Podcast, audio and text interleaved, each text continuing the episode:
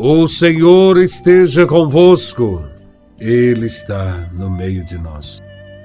Proclamação do Evangelho de Nosso Senhor Jesus Cristo, segundo São Mateus, capítulo 13, versículos de 31 a 35.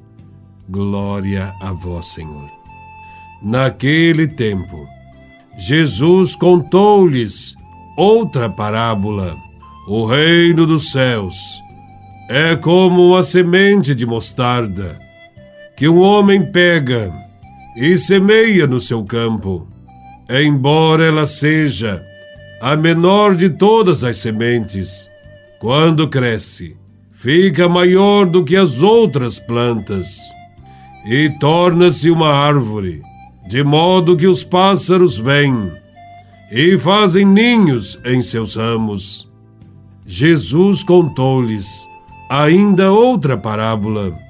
O reino dos céus é como o fermento que uma mulher pega e mistura com três porções de farinha, até que tudo fique fermentado. Tudo isso Jesus falava em parábolas às multidões. Nada lhes falava sem usar parábolas para se cumprir o que foi dito pelo profeta: Abrirei a boca para falar em parábolas, vou proclamar coisas escondidas desde a criação do mundo. Palavra da salvação. Glória a vós, Senhor. Nesse evangelho, Jesus usa parábolas para falar do reino de Deus. Ele nos apresenta duas parábolas que fazem parte de um conjunto de sete parábolas presentes no capítulo 13 do Evangelho de São Mateus. A intenção fundamental de Jesus é mostrar a presença pouco percebida do reino de Deus no mundo.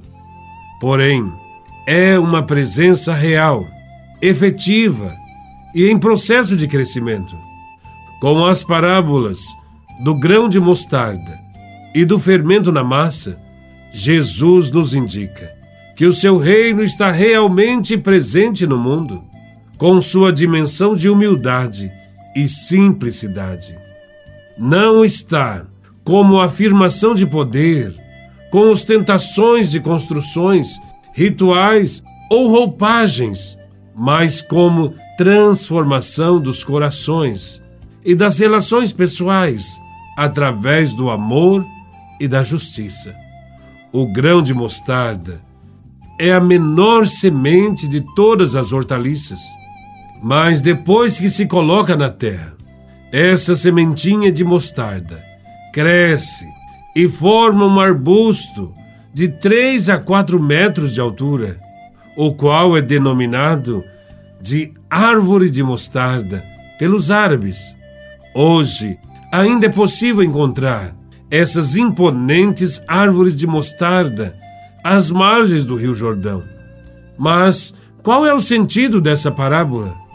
Quem vê somente diante de si a semente de mostarda não consegue imaginar que dessa sementinha insignificante poderia surgir uma árvore que supera todas as hortaliças em altura e magnitude, o contraste entre a insignificância da semente e a grandeza da árvore, em cuja sombra os pássaros se abrigam, constitui o elemento básico dessa parábola, que quer falar do reino de Deus.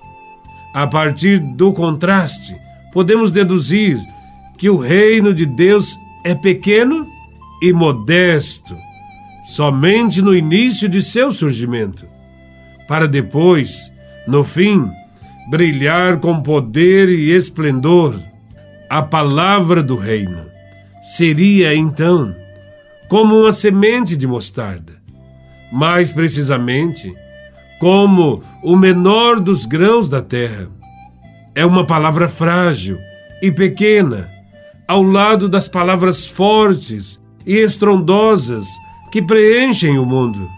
o reino de Deus não é uma força que possa medir pelo sucesso aparente, mas é uma força que vem de Deus. Vai conquistando cada vez mais pessoas para uma maneira nova de viver.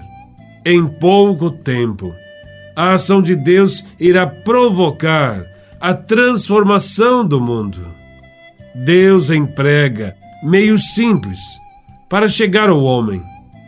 Quanto maior a obra pretendida por Deus, mais simples costumam ser os começos e instrumentos dos quais se serve sua divina providência. Deus escolheu a humildade de Maria e também escolheu pessoas simples para serem seus apóstolos. Assim é o reino de Deus. Tudo começa pequeno e tende a crescer por graça de Deus. A parábola do fermento assemelha-se à parábola do grão de mostarda. Também ela mostra o contraste entre o início e o fim, a pequenez inicial e a grandeza final.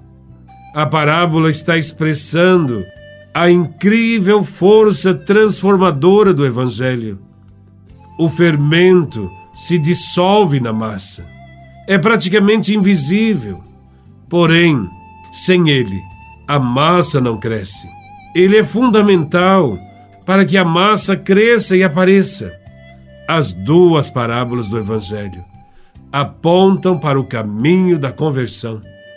Não precisamos fazer obras de grande visibilidade para participar da construção do reino dos céus.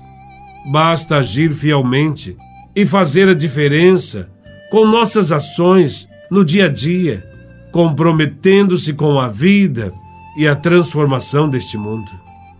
Que o Senhor nos ajude a não desanimarmos e descobrirmos sempre Sua presença transformadora no mundo.